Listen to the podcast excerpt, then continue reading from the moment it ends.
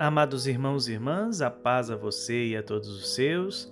Eu sou o Padre Edson Ribeiro e mais uma vez me encontro aqui com você para que juntos possamos esperançar, devolver a esperança aos corações desanimados na nossa caminhada cotidiana. Hoje nos reunimos e vamos ouvir o Evangelho de São Lucas, capítulo 5, versículos de 1 a 11. Ouçamos com atenção. Naquele tempo, Jesus estava na margem do lago de Genezaré e a multidão apertava-se ao seu redor para ouvir a palavra de Deus. Jesus viu duas barcas paradas na margem do lago. Os pescadores haviam desembarcado e lavavam as redes. Subindo numa das barcas, que era de Simão, pediu que se afastasse um pouco da margem. Depois sentou-se e da barca ensinava as multidões. Quando acabou de falar, disse a Simão: Avança para águas mais profundas e lançai vossas redes para a pesca. Simão respondeu: Mestre, nós trabalhamos a noite inteira e nada pescamos, mas em atenção à tua palavra, vou lançar as redes. Assim fizeram e apanharam tamanha quantidade de peixes que as redes se rompiam. Então fizeram um sinal aos companheiros da outra barca para que viessem ajudá-los. Eles vieram e encheram as duas barcas, a ponto de quase afundarem. Ao ver aquilo, Simão Pedro atirou-se aos pés de Jesus, dizendo: Senhor, afasta-te de mim, porque sou um pecador. É que o espanto se apoderara de Simão e de todos os seus companheiros por causa da pesca que acabavam de fazer. Tiago e João, filhos de Zebedeu, que eram sócios de Simão, também ficaram espantados. Jesus, porém, disse a Simão: Não tenhas medo, de hoje em diante tu serás pescador de homens. Então levaram as barcas para a margem, deixaram tudo e seguiram a Jesus.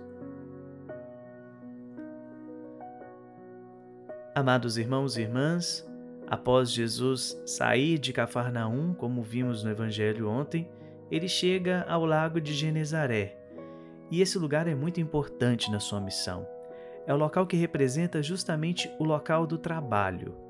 É ali que Jesus vai começar a formar aqueles que vão ser os seus discípulos, aqueles que vão seguir anunciando o reino de Deus.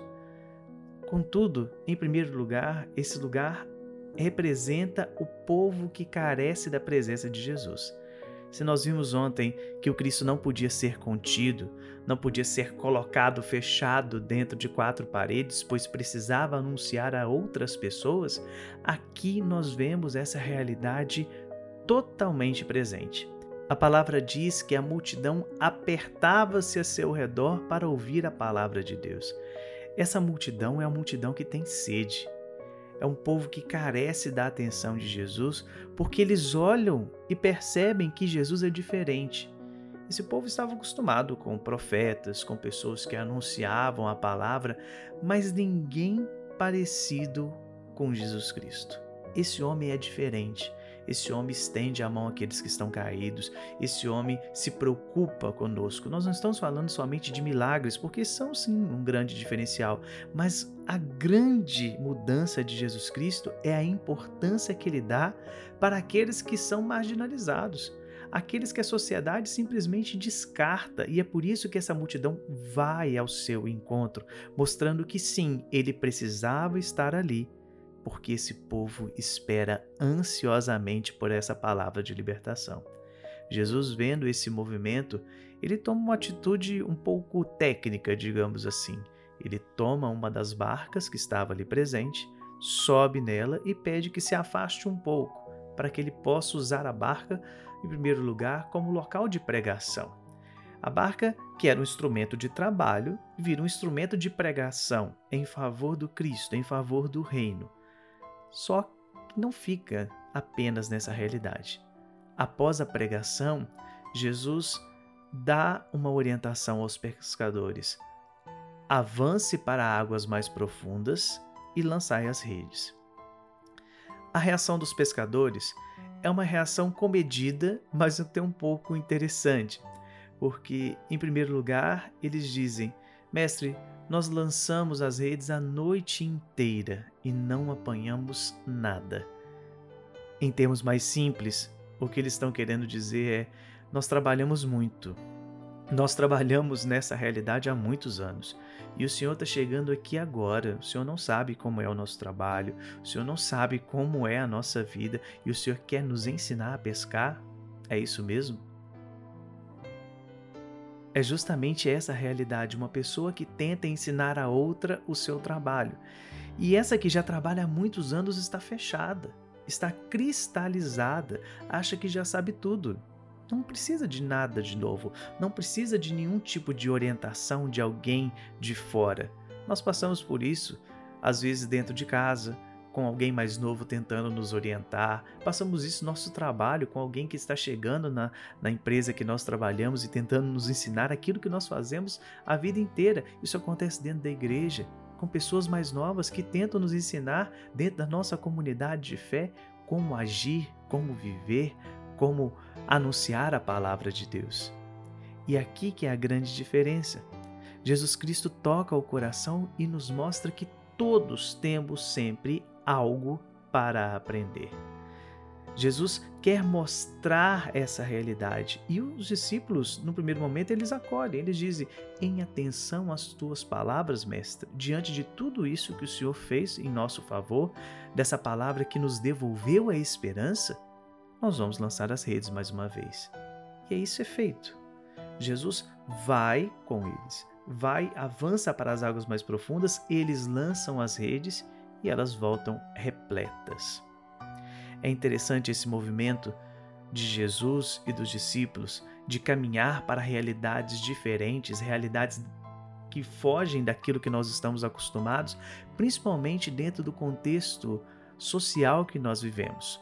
A nossa sociedade hoje, ela tem uma, uma esfera virtual que nós não podemos renegar.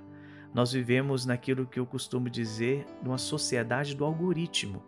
Para aquele que não sabe, o algoritmo ele funciona dentro das redes sociais, uma espécie de captação de conteúdos, de temas que te interessam e os computadores vão captando tudo aquilo que te interessa e te apresenta somente aquilo que você quer. É isso eles usam para poder te vender produtos, para poder te inserir em conteúdos que é do seu gosto e assim você se sente confortável. Mas isso é perigoso, porque isso acaba formando uma bolha onde você se priva do convívio adverso, mas também priva que outras pessoas possam ter contato com a boa nova. Nós precisamos furar as nossas bolhas e avançar para águas mais profundas, porque existem muitas pessoas que carecem da palavra, que carecem dessa esperança, que carecem dessa transformação. E é isso que o Cristo propõe para os discípulos e propõe para nós hoje: avançar para águas mais profundas, romper com essas bolhas. Porque a palavra precisa chegar a mais corações. A palavra precisa ser anunciada, precisa tocar as vidas para que elas possam ser transformadas. E esse povo espera. Como nós vimos no início do Evangelho, a multidão se apertava porque elas querem essa palavra que que é diferente, que transforma, que traz vida. Enquanto isso, nós estamos fechados nas nossas bolhas. Não dá para continuar simplesmente fechado entre quatro paredes. Não dá para aprender o evangelho. É preciso fazer esse êxodo, sair de si e ao encontro do outro. E isso dentro do nosso contexto. Jesus usou a barca e a pesca, porque era a realidade dos discípulos. E ele usa também do nosso trabalho, dentro do nosso cotidiano, para que nós possamos romper essas estruturas. Você, dentro do seu trabalho, você, dentro do ofício que você exerce todos os dias, você tem condição de levar a palavra que transforma. Você tem condição de levar essa vida transformada às outras pessoas por meio do gesto de caridade, por meio do amor ao próximo, por meio da fraternidade que nós podemos construir. E ao encontro daqueles que mais necessitam é avançar para as águas mais profundas. Romper com os, as nossas bolhas, com os nossos círculos, que são muito pequenos, é avançar para as águas mais profundas. Nós precisamos ampliar os nossos horizontes. Nós precisamos ver mais longe. Nós estamos muito contidos e a palavra não pode ser contida. Meu irmão, minha irmã, o Senhor te chama para algo grande, para algo que transforma, para algo que toca as vidas. Não é tempo de simplesmente ficar apenas na margem. Agora é hora de avançar para águas mais profundas.